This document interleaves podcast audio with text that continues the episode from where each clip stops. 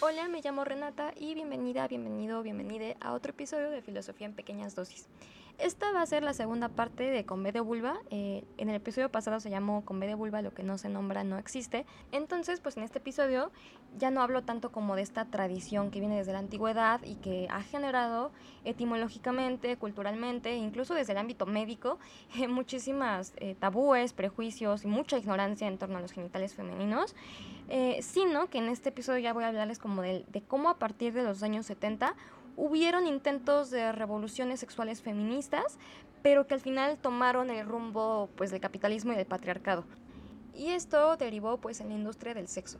Y bueno, no me refiero a que la cosificación de las mujeres sea tan reciente, ¿no? Así de que surgió en los 70, porque pues eh, la prostitución es uno de los trabajos, entre comillas, más antiguos del mundo. O sea, en muchas culturas, en muchos países, en muchas épocas, en todas las épocas, al menos de las que se tiene registro, ha habido algún tipo de prostitución.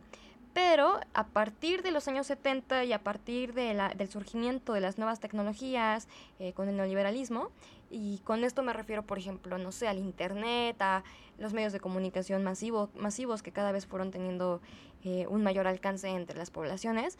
eh, lo que hizo fue que la industria del sexo encontró modos que nunca había tenido y medios para llevar a cabo la mercantilización de los cuerpos femeninos.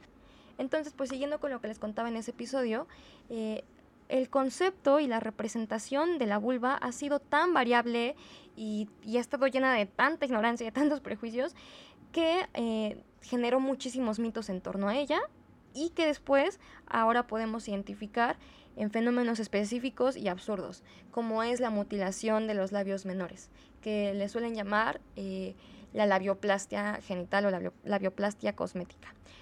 Y pues no sé, a mí, a mí, me parece así algo completamente necesario de hablar porque en el mundo occidental suele condenarse fervientemente la ablación de clítoris o la mutilación de clítoris en comunidades africanas, pero al mismo tiempo se promueve una cultura de la cirugía cosmética vaginal, entre comillas, porque así es como le llaman, les digo, eh, y, y lo que promete es una apariencia más estética a partir de recortar los labios menores o de inyectar los labios mayores. Entonces, como, eh, justamente los parámetros acerca de la belleza y de cómo debe lucir el cuerpo de las mujeres ya no solo se quedaron en cómo debe lucir la cara, en cómo debe lucir las partes visibles del cuerpo, ¿no? Como son incluso, no sé, los senos, la cintura, o sea, sino también cómo deben lucir sus genitales, ¿no? Y que incluso ya no solamente en la parte visible de los genitales, porque también existen cirugías eh, para hacer que tu vagina, o sea, tu conducto vaginal sea más estrecho y para producirles mayor placer a, quien te penetre, ¿no? Entonces, eh, pues bueno, este tipo de prácticas lo que encarnan en sí mismas son muchos de los prejuicios, los mitos y las mentiras que vienen de esta tradición patriarcal eh, falocéntrica de siglos y pues yo voy a estudiarlo a partir pues de la tradición occidental. Y bueno, todo esto era como un preámbulo para unir el episodio anterior con este, pero ahora sí ya vamos a empezar. Hubieron autoras eh, que vivieron, de hecho, la revolución sexual de los 70, como Shulamit Firestone y Kate Millett. Eh, una es canadiense y la otra es estadounidense, que desde entonces, desde los 70, dijeron que una liberación a medias como la que se estaba dando, lo que iba a derivar eh, o, la consecuencia que iba a tener iba a ser una mayor cosificación y mercantilización de los cuerpos. La prostitución y la pornografía, que eran defendidas por la visión eh, neoliberal de la sexualidad, y en esto de lo que es neoliberal lo van a entender a lo largo del capítulo, más adelante les voy a platicar más, pero eh, como les digo, la gente que se asumía como neoliberal defendía la prostitución y la, y la pornografía, y empezaron a decir que ya no deberían ser tabúes, sino que eran liberadoras para las mujeres, ya que según ellos estaban haciendo uso de su libre elección para participar en este tipo de, trabajos, ¿no? Como ellos querían llamarle. Pero pues hoy sabemos que todo esto fue solamente una ilusión, porque lo que hicieron la prostitución y la pornografía, además de eh, todas las otras formas en las que la industria del sexo se ha ido eh, como implementando, eh, justamente lo que han hecho también con las nuevas tecnologías es instaurar nuevos modos y nuevos símbolos eh, para mercantilizar y cosificar los cuerpos de las mujeres. Hoy sabemos que el sexo ya es un tema mucho más común de lo que lo era antes de los 70, tanto en la cultura popular como en la académica. Incluso el mensaje de que una vida sexual activa y sana es necesaria para la salud física y mental ha sido cada vez como más difundido, ¿no? O sea, cada vez vemos más campañas de condones abiertamente o campañas como hablando abiertamente del sexo. Eh, incluso desde la primaria pues se nos enseña educación sexual, ¿no? Que pues es muy precaria, o sea, está mucho más enfocada a hablar de la cuestión reproductiva que del placer. Y, bueno, y deja muchísimo que desear, principalmente en los países del tercer mundo, pero aún así, pues eh, antes de los 70 ni siquiera había eh, o sea, era como impensable que hubiera un cierto tipo de educación sexual para los niños o los adolescentes. El sexo es como un tema mucho más natural y, o que se toca con mayor naturalidad y frecuencia en todos los medios de comunicación, o sea, en los periódicos, blogs, radio, cine, televisión, pero eh, también en otro nuevo medio que antes no estaba, que es el Internet y que es bien importante hablar de esto porque es el medio donde los niños aprenden más de sexo. Y bueno, les decía hace unos minutos, hace unos segundos, que, eh, que en las escuelas se habla o se da una educación sexual que antes no se daba. Pero aún así también les decía que sigue enfocada más que nada a la reproducción que al placer. Entonces, pues obviamente... Eh, los adolescentes o los niños tienen curiosidad por aprender de esto, pero pues el único medio que tienen al alcance para, eh, para aprender ya no solo de cómo es la reproducción, sino que, tiene que ver con el sexo, con el placer, pues lo que tienen es la pornografía. Y esto es muy, muy problemático porque lo que tienen son representaciones eh, completamente cargadas ya de tanto de prejuicios como de violencias. El mercado del sexo ha ido diversificándose cada vez más para que nadie quede fuera. Y bueno, algo que podemos ver en la pornografía es que cada vez incluye a más, eh, principalmente son mujeres, eh, ancianas, mujeres de todas las etnias, de todas las edades, digo, o sea, nada más no meten niñas porque no pueden, pero en realidad también hay, hay de hecho sí hay muchas menores de edad en las páginas eh, pornográficas, ¿no? Y, y, por ejemplo, también han incluido hasta a personas con discapacidad motriz, o sea, y esto a simple vista pues podríamos pensar, bueno, es que eso es con buenas intenciones de inclusión, pero no, o sea, más bien es con intenciones de que nadie quede fuera de ser considerado y principalmente considerada eh, un objeto sexual y que o sea, que todos los cuerpos puedan ser consumidos, que el mercado sea cada vez más amplio y que más personas participen de este mercado. Y bueno, ahora hablando de la prostitución, eh,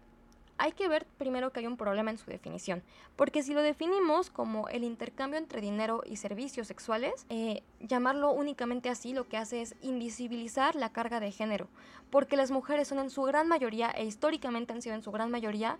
las personas prostituidas, y, son, y han sido los hombres de verdad, o sea, es una cifra abismal, más del 90%, más del 95% son de los que consumen prostitución, son hombres. Entonces, eh, o sea, y aquí no justo, o sea, no, no, es para hacer totalitarismos. Claro que hay hombres prostituidos, claro que hay mujeres consumidoras, pero la cifra es muy, muy mínima comparada a las mujeres prostituidas y a los hombres consumidores. Y esto viene también de que la sexualidad ha estado durante milenios, y pues de eso les hablé todo el capítulo anterior, eh, de que ha estado ligada a la reproducción y a la heterosexualidad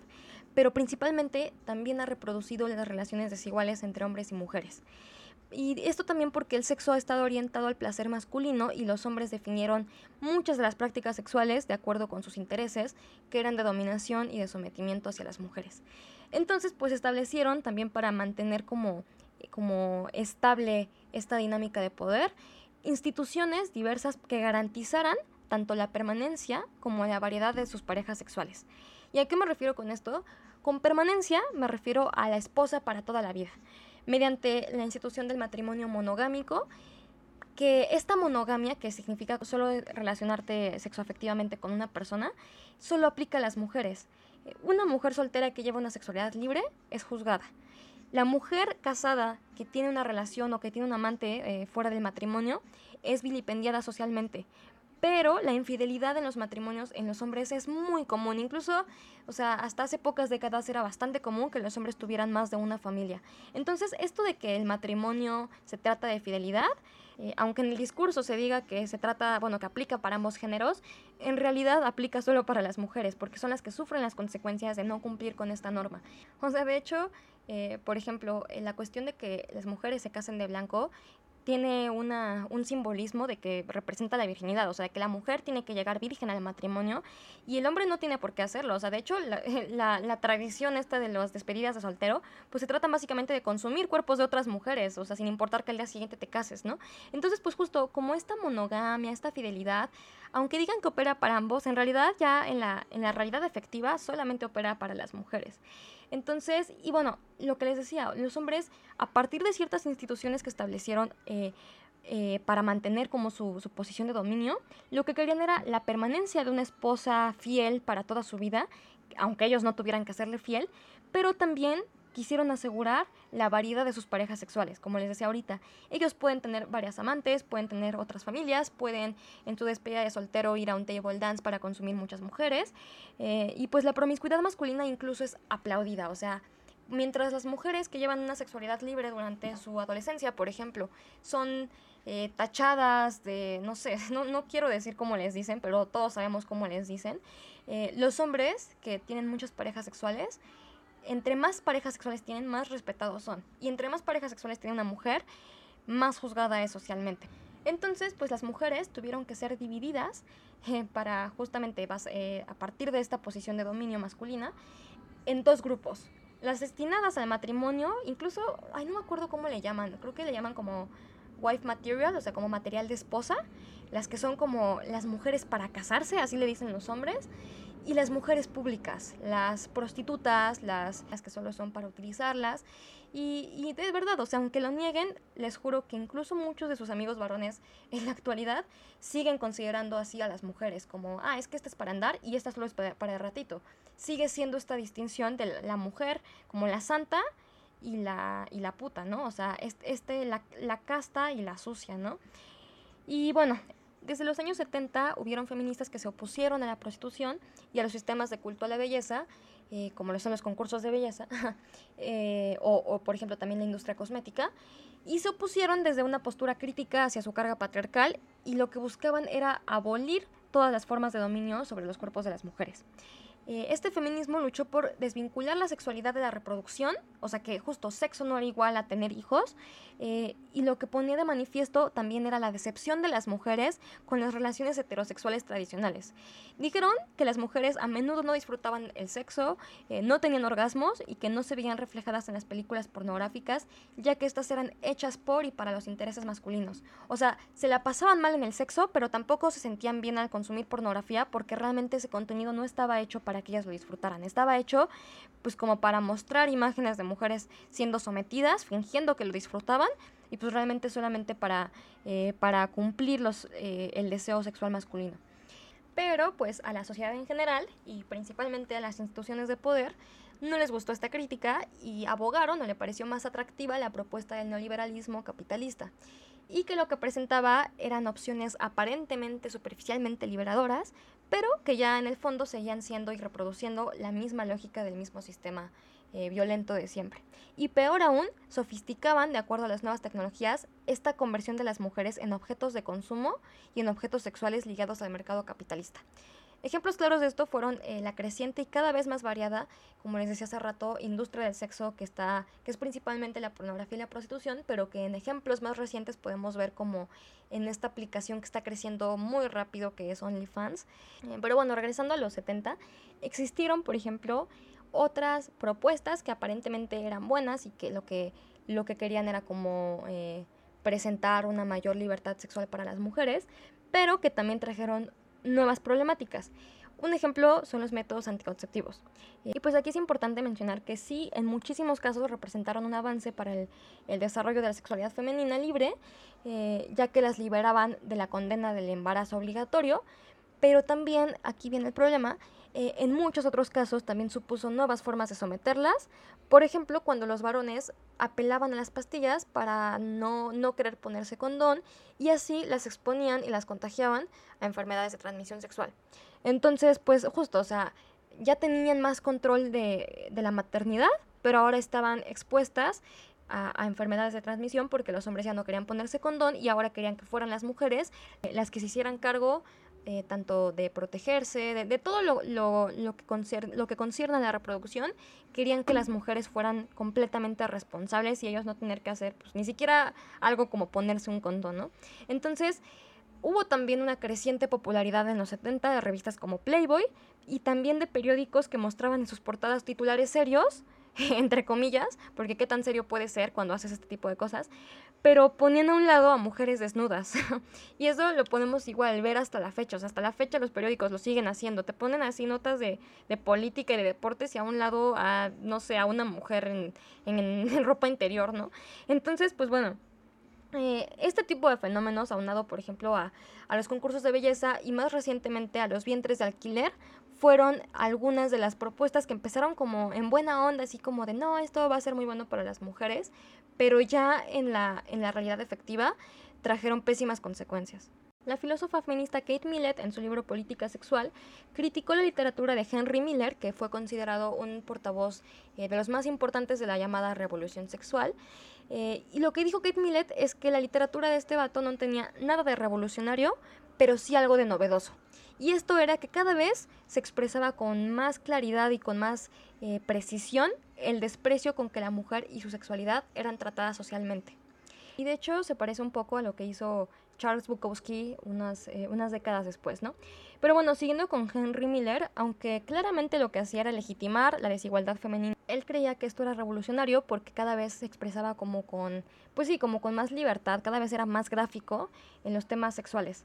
Pero, y bueno, aquí contándoles un poco de qué van sus novelas, el protagonista de las novelas de Henry Miller, que para muchos eh, era él mismo, porque bueno, él se veía reflejado en sus protagonistas,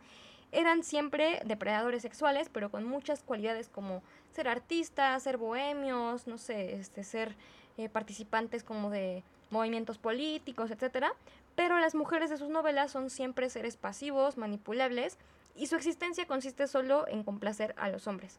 En todas sus novelas resalta la diferencia y la superioridad masculina frente a las mujeres, y esto eh, principalmente se hace visible en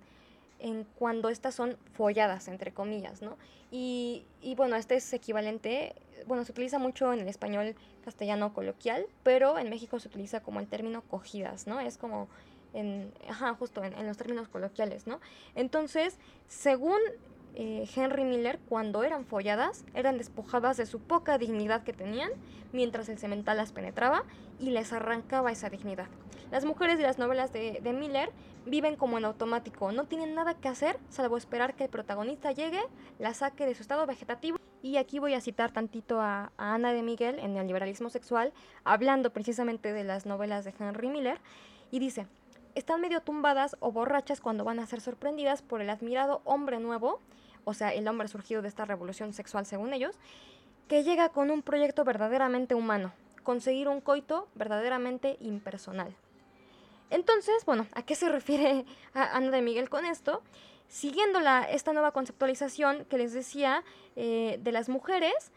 eh, a partir de la revolución sexual, lo que hacen es desechar a las mujeres consideradas madre, o sea, a las mujeres solo por su valor reproductivo, y ahora reivindicar o introducir a las mujeres como objetos sexuales. Si antes justo como se hacía visible solo a, la mujer como pues como ama de casa, como madre, casta pura, ahora empezó a visibilizarse a la mujer como objeto sexual. Y en donde, pues en todas las industrias que les mencioné hace rato, en Playboy, en los periódicos, en todos lados donde vemos una mujer cosificada. Esto también tuvo raíz en la revolución sexual de los 70. Y entonces las mujeres vistas ya como objetos sexuales, su misión ya no es como antes la reproducción. Ahora su misión es eh, según esto, bueno, según los intereses de, de los varones, es resaltar su superioridad y complacerlos. Y si antes esta superioridad de los varones se relacionaba con los guerreros y después se relacionó con los ciudadanos que eran proveedores, ahora, a partir de esta revolución sexual, se veía encarnada en la imagen del varón follador, el, el cemental. Y más allá de los motivos que llevaron a Miller, a Henry Miller, a expresarse de este modo en sus novelas, eh, también se ven encarnadas varias de las creencias que eran presentes en el imaginario colectivo. O sea, cuando les conté todo esto de Henry Miller, no es para decirles que él era un misógino eh, en una sociedad buena y justa. No, o sea, él representó lo que muchos, eh, muchos de estos teóricos de la revolución sexual también querían. O sea, si la revolución sexual empezó como con un interés feminista, Después hubieron, pues sí, hubieron autores, filósofos, políticos, médicos que se opusieron a esta, a esta nueva conceptualización que era en pro de las mujeres y más bien dijeron, no, no, no, o sea, sí tenemos que empezar a hablar de sexo, pero ahora más bien las mujeres ya no verlas solo como mamás, ahora verlas como putas. Entonces, lo, entre comillas, lo liberador de la obra de Henry Miller es su noción del coito, del acto sexual, como un acto impersonal, eh, donde se somete a las mujeres y, donde su único valor es, ser, eh, es su capacidad para ser penetradas. Entonces, lo que, lo que consideraron liberador es contarlo con descaro, expresar la repugnancia, desprecio, violencia y la sensación de asco que envuelve la sexualidad desde el punto de vista masculino y hacia las mujeres, ¿no? Eh, esta, este intento de liberación sexual, porque pues en realidad el liberador no tuvo nada, eh, trajo nuevos problemas a las mujeres, o sea, fue todo lo contrario a lo que, a lo que tenían pensado en un inicio. Eh, con esta llamada revolución sexual, las mujeres creyeron posible encontrar modos de vivir relaciones sexuales más libres, donde no se vieran sujetas al matrimonio eh, o, donde no tuvieran que comprometerse formalmente. Pero, aunque la sexualidad dejó de ser únicamente la de los casados y empezó a formar parte de, una disposición de apertura y de aventura, no hubo una, una reciprocidad ni una visión justa desde la parte masculina.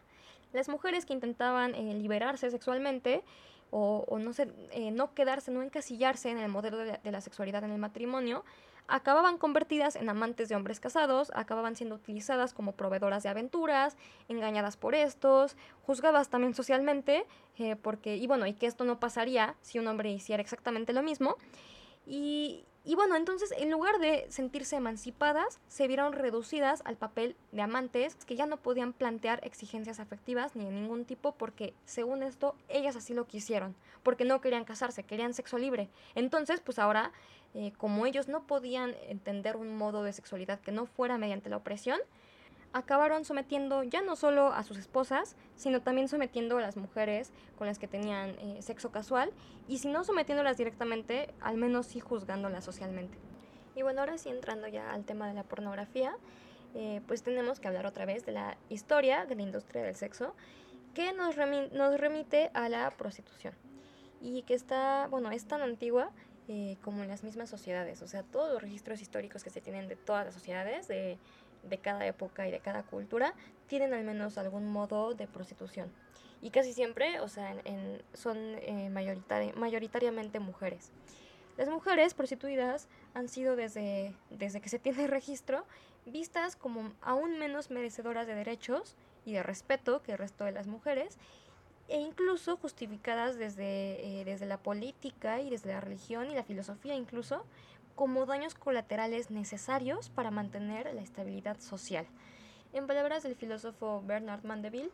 eh, que fue de los más importantes de la Ilustración, es evidente que existe una necesidad de sacrificar a una parte de las mujeres para conservar a la otra y para prevenir una suciedad de una naturaleza más repugnante. Eh, y bueno, la existencia de las prostitutas desde esta visión masculina lo que, lo que eh, proponía era garantizar o permitir el respeto a las mujeres honradas, a las que sí eran sometidas a la, a la monogamia, al matrimonio y pues a, a la represión sexual. O sea, como les decía, solamente había de dos. O llevabas tu, tu, sexualidad de la forma completamente, una forma completamente reprimida, eh, siéndole fiel a, un marido que puede tener incluso otra familia y que también puede tener amantes, y contratar prostitutas, ir a table dance, por pornografía. A lo que voy es que solamente había ese modo de, ejercer la sexualidad y si querías salir del, de este modo tradicional eh, y querías llevar una sexualidad más libre, pasabas a ser al otro modelo de mujer, que es pues la mujer pública, la que es como de, pues sí, del dominio público, la que, eh, eh, lo que les decía hace rato, como, como esta categoría que no es material de esposa, que es, material solo para el rato, solo para utilizarla, eh, para amante, etcétera, ¿no? Entonces, desde esta, pues como les decía, desde esta visión de, de Mandeville, se, se podía respetar a las esposas, eh, solo saciando como el deseo sexual y el deseo de violencia en otras mujeres que fueran estas, estas mujeres eh, públicas, las prostitutas. Y bueno, aun cuando la prostituta eh, se convence o se convencía de que estaba siendo libre de hacer con su cuerpo lo que ella decidía, en este imaginario social y en la mayoría de las aprehensiones y de las creencias masculinas, penetrar es dominar. Y esto pues porque proviene, obviamente, y como ya he intentado hacer visible en este capítulo en el anterior, eh, de una tradición de esclavitud sexual de las mujeres ya muy antigua. Y, bueno, ejercen la propia actividad sexual con prácticas directas de sometimiento. Y cabe mencionar que esto también ocurre en muchas de las relaciones consensuadas, no, no solo en la prostitución. Pero en este caso, en el caso de la prostitución, se intensifican. O sea, como que con las esposas o con las parejas se intenta mantener un grado pues mayor de respeto. En cambio, con las mujeres que están siendo prostituidas, eh, creen que como, como están ejerciendo ese trabajo, entre comillas, eh, pueden saciar con ellos sus deseos pues como más violentos eh, sexualmente hablando, ¿no? la prostituta y el cliente proyectan en el otro la cualidad de objeto. O sea, la, la prostituta ve al cliente como su proveedor económico, como el medio pues para mantenerse, y el cliente eh, ve a la mujer pues como el objeto sexual, ¿no? Pero existe una diferencia social muy importante y es que pues solo las mujeres son concebidas como tal, justo de manera social y cultural. O sea, aunque la mujer vea al cliente como, como su proveedor económico y como su objeto y como su medio, eh, para todo el imaginario social, esta es como una relación pues de poder y el objeto es la mujer, ¿no? O sea, es como un modo de, pues, de autoengaño, de que, o sea, en realidad culturalmente, en toda la publicidad, en todos, en los medios de todo tipo, incluso justo desde la religión, desde la política, las que se conciben como objetos, pues son solo las mujeres, ¿no? Y lo mismo ocurre con la pornografía, que es la forma mediatizada y ya más expuesta, expuesta al ojo público de la prostitución. Esta versión de la sexualidad, eh, que es masculina, busca más la humillación de las mujeres que el placer erótico. En la pornografía incluso las descripciones están repletas de desprecio y de asco hacia las mujeres. Son vistas como víctimas en las relaciones sexuales. Y recordemos que, bueno, con esto, con esto de que ya según Henry Miller eran las folladas y que en, en Latinoamérica les diríamos como cogidas, porque eso es como lo, aquí no utilizamos tanto la palabra follar, pero se utiliza más la palabra coger, ¿no? Entonces, eh, como ellas son las cogidas, entre comillas, son las despojadas de su dignidad al ser penetradas en este imaginario masculino. Y de ahí que pues la sexualidad femenina libre sea también tan despreciada socialmente. Entre más cogida, entre comillas, eh, menos digna eres. Eh, y eso sigue reproduciéndose, o sea, hablo en presente porque esto se sigue reproduciendo hasta nuestros días. Se hace alusión al abuso, a lo putas, entre comillas también, porque yo nunca, ya nunca estaría dispuesta a usar este tipo de, palabras eh, que realmente están muy, muy metidas en el imaginario social. Pero bueno, en la pornografía se hace alusión justo a las putas, a los zorras, a los inservibles que las consideran. Se les cosifica en todos los modos posibles. La pornografía se ha hecho omnipresente a través de Internet. Y es como un modo de invadir nuestro espacio privado de casi, de casi en su totalidad en el que ya ni siquiera hay, hay oposición alguna a que los niños accedan a estos contenidos. Y de hecho, pues como les decía también al inicio de este capítulo, eh, son, eh, es el modo, más bien la pornografía, en el que los niños aprenden de, la sexualidad. Eh, es posible encontrar en los sitios pornográficos menús de todo tipo de chicas a la carta, como, como las siguen viendo los hombres, ¿no? Como objetos sexuales. Negras, asiáticas, rubias, flacas, gordas, jóvenes, ancianas, en categorías. Y esto es algo que no sucede con los hombres. O sea, sí existen categorías que los, eh, que los clasifican, claro, pero realmente es una de cada 20 categorías o, o, más que existen para las mujeres. Y lo que les hablaba de que en las descripciones, o sea, en realidad casi todas son refiriéndose a las mujeres de una forma eh, pues de desprecio, de humillación, donde eh, justo como son vistas siempre como las, las víctimas eh, de las cogidas, ¿no? Entonces, y con las cogidas me refiero no a las que ejercen un papel activo en la relación sexual, sino las que, las que son el objeto de morbo, a las que las que, las que utilizan para saciar sus deseos, para hacer lo que el hombre quiere. Entonces sigue todo esto eh, siendo planteado desde y por y para la, los intereses masculinos y no pensando a las mujeres ni como personas que, que también están participando del sexo de manera activa eh, y mucho menos pensando en, en su placer, ¿no? A menudo los protagonistas de los videos son muy jóvenes, incluso hay, hay muchas que son casi niñas Y los nombres de las páginas web también son bien denigrantes. guarras.com, babosas.com, muйzorras.com y la lista sigue y sigue. Uno de los rasgos de esta expansión eh, descontrolada y que se ha hecho presente pues principalmente en internet es que va creciendo cada vez más eh, la violencia y el morbo en los intereses masculinos bueno respecto de, del sexo con las mujeres no y pues esto ha derivado en que a las mujeres jóvenes les empiecen a parecer normal por, por tan frecuente eh, visiones muy vejatorias y muy humillantes de las mujeres y de lo que se puede hacer con ellas entonces, pues desde jóvenes interiorizamos, y, y, aquí me incluyo porque a mí también me pasó, que los compañeros, los profesores, los hermanos, los padres y pues en general todos los hombres pueden acceder también a estos contenidos. Eh, de hecho, pues no solamente es que las cifras indican que más hombres consumen pornografía, sino pues todo lo que les acabo de contar. O sea, sabemos que todo este contenido está, está planteado para ellos, está cargado de, violencia hacia las mujeres y además eh, la mayoría de los hombres han visto o pornografía, ¿no? Entonces, pues es sabido por todos y por todas que la educación sexual está condicionada por este modelo, por el modelo de la pornografía. Pero el problema real es que se ha impuesto como una sexualidad normativa, o sea, como lo normal, tanto en las prácticas mismas del sexo como en los eh, parámetros estéticos del cuerpo femenino, según, según estos estándares, ¿no? Y digo, también ha operado eh, hacia los hombres, claro, pero como les dije, o sea, si, existe toda una carta, toda una, cientos de categorías para clasificar a las mujeres, y, claro que existen categorías muchísimo más vistas que otras, que ya sabemos cuáles son, o sea que sabemos que existe un modelo de belleza, eh, un modelo de cuerpo eh, femenino, que es como considerado el ideal según la pornografía. Entonces, pues justo, en las mujeres opera de una forma muchísimo más fuerte, muchísimo más potente este paradigma estético de cómo debe lucir su cuerpo, ¿no? Y según qué estándares. Este modelo de la pornografía es también el modelo de la, de la prostitución. Está desprovisto de elección, de reciprocidad, de respeto y de emociones. Ni siquiera existe una atracción sexual, o sea, ni siquiera eh, las mujeres que participan en la pornografía tienen la opción de elegir a quién las va a someter. Y digo, o sea, tampoco, tampoco es que los, los actores eh, de la pornografía elijan a sus parejas mujeres, pero finalmente ellos van a ser quienes, quienes las someten, ¿no? Entonces, pues el mandato no es solo desvincular el amor de la sexualidad, sino desvincular a la sexualidad misma de la atracción sexual. O sea, es una relación ya más que de atracción o de intimidad o de pues mucho menos de amor.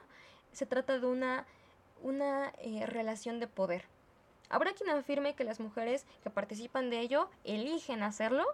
pero ningún sistema de dominación se mantiene sin la complicidad de sus sometidos. Y con esto no estoy intentando culpar a las mujeres de esto, ni responsabilizarlas, pero finalmente son partícipes de ello, así como todas las mujeres somos partícipes del patriarcado en tanto que no nos oponemos a él, en tanto que participamos eh, de las mentiras que nos ha dicho, somos cómplices del patriarcado. Entonces, claro, Claro que las mujeres que eligen, entre comillas, participar de ello, y que realmente no son todas, o sea, porque igual si vemos las estadísticas, hay muchas mujeres que están ahí, eh, o por necesidad económica, o por ser presionadas, o sea, realmente no todas están ahí por gusto, pero incluso estas que, entre comillas, eligen hacerlo, aún así están como cómplices del patriarcado, o sea, no es que sea una elección que nace de ellas, es una elección que nace de una estructura milenaria y que claro, o sea, nos ha obligado desde todos los medios posibles a interiorizar lo que nos ha enseñado, ¿no? Eh, y bueno, por ejemplo, cuando las feministas de los años 70 criticaron los concursos de belleza, también hicieron patente eh, que se estaba mercantilizando y cosificando los cuerpos de las mujeres, aunque ellas mismas sabían que sus participantes eh, se presentaban a los concursos voluntariamente, incluso muchos decían que era su sueño de toda la vida, pero realmente este deseo había surgido de ellas. O sea, las feministas de los 70 desde entonces sabían que esta supuesta elección libre o esta supuesta voluntariedad eh, ni era algo que, que realmente surgía de su subjetividad, sino de las imposiciones sociales, y además sabían que era algo que no las empoderaba, sino que las hacía cómplices del sistema que las oprimía a ellas y pues al resto de las mujeres. Actualmente, eh, desde algunas posturas feministas, se argumenta que toda acción es feminista si es fruto de la decisión individual de una mujer. Y también algunas dicen, las, las llamadas feministas liberales, que si ganas dinero con ello, pues mejor, ¿no? Porque ya estás como incluso eh, sacando provecho, ¿no? O sea, ya no te está, ya no estás siendo cosificada gratis, sino que ya estás sacando algo y pues ya ganaste, ¿no? Pero pues eh, igual las feministas desde los 70 ya, ya habían dicho y, y muchas feministas actuales lo están recuperando y están continuando con la teoría, eh, que sin importar cuánto dinero se gane eh, al ser partícipes de esta normativa o de esta dinámica sexual, ganar dinero de ello no es un acto ni revolucionario, ni antisistema, ni feminista, sino que es una forma de legitimar la mercantilización de tu propio cuerpo. O sea, ya no solo estás aceptando que se, que se vea los cuerpos de las mujeres como un objeto, sino también que tu propio cuerpo sea un objeto que tiene eh, valor económico. Entonces, pues esta tesis que se centra en el concepto de la libre elección como algo incuestionable y que realmente pues ya estamos viendo que ni es tan libre, eh, pero bueno, todo esto procede de las teorías del liberalismo económico y del liberalismo sexual. Lo que proponen, eh, y bueno, que también eh, ahorita ya, ya se, se tiene como más la visión del feminismo liberal, ¿no? Entonces, cuando lo que proponen es que cuando una mujer elige en el ámbito sexual, es un acto feminista, porque está haciendo pues uso de su autonomía, de su libre elección, pero cuando toma otro tipo de elecciones, como, no sé, dejar el trabajo para cuidar a sus hijos, ahí sí dicen que es una elección condicionada por el sistema. O sea, ciertas cosas sí son condicionadas, pero cuando se trata del sexo, ahí sí son decisiones libres. Se les olvida que hay un sistema que nos condiciona, ¿no? Entonces, han habido, claro, voces críticas hacia este feminismo liberal y hacia la industria del sexo, pero eh, el feminismo liberal las ha criticado diciendo que son conservadoras y que son antisexo y que son eh, y que defienden la censura. Entonces, eh, quienes afirman eso más bien confunden la censura con el derecho a poner límites en el mercado. O sea, lo que el feminismo eh, radical crítico intentaba era, era resistirse ante la violencia, pues de este poder que cada vez estaba siendo más y más, o encontrando nuevos medios de, de cosificar y de, y de mercantilizar a las mujeres, pero pues los liberales dijeron que esto era censura y que no sé qué, ¿no? Entonces, eh, la existencia de la pornografía legitima el poder masculino sobre los cuerpos femeninos y también establece nuevos parámetros estéticos eh, pues hacia las mujeres. O sea, ya no solo tienen a la industria pues de la televisión y, y del cine y Hollywood y del modelaje y etcétera, sino que ahora también tienen que eh, que verse como presionadas por los parámetros estéticos de cómo debe lucir su cuerpo según la pornografía. Eh, las mujeres hemos interiorizado, porque, y también me incluyo porque también me pasó, aunque ya no, ya estoy intentando eh, liberarme de este tipo de, pues, de mentiras, como por ejemplo que el pubis sin depilar es algo sucio, es poco higiénico, es poco estético, y se pasó como de este orgullo y de la aceptación del propio cuerpo que fue como algo icónico del feminismo radical de los, de los 60 y de los 70, se pasó de este orgullo con el cuerpo a la incomodidad y a la vergüenza. O sea, el sexo sí empezó a ser visto como algo más natural y a mostrarse de forma más gráfica, eh, pero pues a qué costo, ¿no? al costo de generar de toda una serie de parámetros estéticos y de generar nuevas prácticas de violencia en las relaciones sexuales, eh, de violencia hacia las mujeres y pues también eh, se adaptaron a los medios y a las nuevas tecnologías que van surgiendo, pues para ampliar el mercado del consumo de los cuerpos, ¿no? Entonces, pues bueno, voy a tener que dejarla hasta acá porque YouTube no me deja subir un archivo tan largo, pero ahora sí ya en el último capítulo de Con B de Vuelva, que de hecho ya lo voy a subir justito después de este, eh, ya les voy a hablar de precisamente